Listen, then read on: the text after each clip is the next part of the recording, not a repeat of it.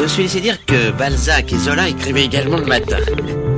Allô C'est pas moi. L'instant bouquiniste, C'est qui alors? Il en a combien des livres? Il n'a que ça, des livres, des livres, des livres. Gilles Boiset. Bonjour, vous êtes bien calé sur Sun, le son unique, vous écoutez la chronique du bouquiniste, la chronique du bouquiniste, c'est le petit coin du vieux bouquin, c'est votre rendez-vous avec tous les livres, l'ancien comme le nouveau, avec les mots oubliés, et tous les ouvrages délaissés de notre bibliothèque.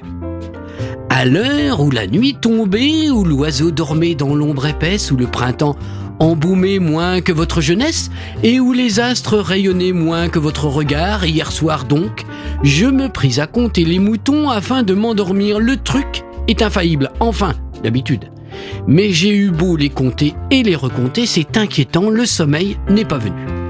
Aussi, un peu au hasard de mes yeux hagards, ai-je saisi un vieil album cartonné.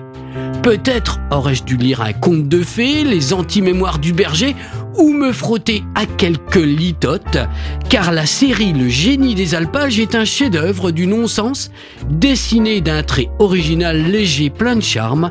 L'auteur fait preuve d'une imagination débordante assez rare dans la BD moderne. Cette transition réussie entre la nostalgie des années 50 et la BD contemporaine a rencontré un très grand succès dès ses débuts en 73 dans les pages de Pilote. Un crétin des Alpes que je suis, j'avais saisi par les cornes le génie des alpages. Ce qui vous en conviendrait est une erreur lorsque les oiseaux commencent à regagner le sud.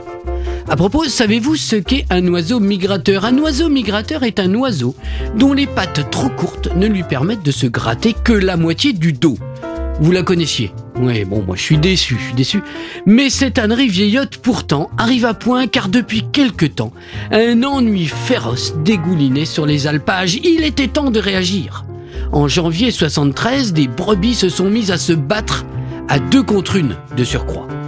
La mauvaise influence de Monsieur Fmur sur la race ovine venait de se faire sentir pour la première fois, et c'était dans Pilote, le journal qui s'est longtemps amusé à réfléchir, que les faits ont été relatés. Tonnerre et mille sabots, un grand silence frisé venait d'être déchiré. Tout, tout est vanité.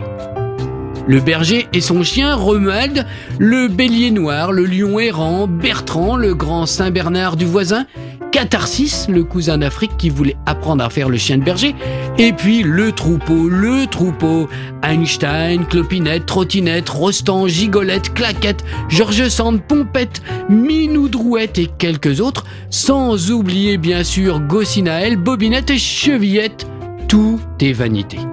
Ils sont tous entrés dans la légende, mais deux questions me viennent. Comment voulez-vous, monsieur Fmur, que le troupeau vous respecte si vous faisiez tout le temps le guignol? Et comment voulez-vous que j'arrive à dormir après tout ça? Entre ciel et terre, très haut dans les alpages, juste en dessous des nuages, vivent des héros créés et dessinés par Fmur. Athanase, berger pensif et rêveur, réunit autour de lui des brebis dotées d'un quotient intellectuel élevé, un bélier adulé nommé Romuald, un chien heureux de sa condition de gardien, une jolie bergère courte vêtue et une quantité d'autres personnages en visite sur les sommets. L'amateur reconnaîtra parmi eux des dessinateurs, des critiques, des journalistes, des éditeurs, tous croqués par Fmur avec humour et mis en scène en quelques planches dans des situations absurdes et drôles. Voilà, c'était le petit coin du vieux bouquin et pour élargir votre plaisir, retrouvez l'instant bouquiniste en version élargie sur le podcast de l'émission. Vous êtes toujours sur Sun, le son unique sur le 93 de la bande FM à Nantes, le 87.7 à Cholet et sur la radio numérique à Saint-Nazaire, Pornic, Angers et La Roche-sur-Yon. Portez-vous bien, bonne lecture, bonne semaine et à vendredi 17h45. Ciao ciao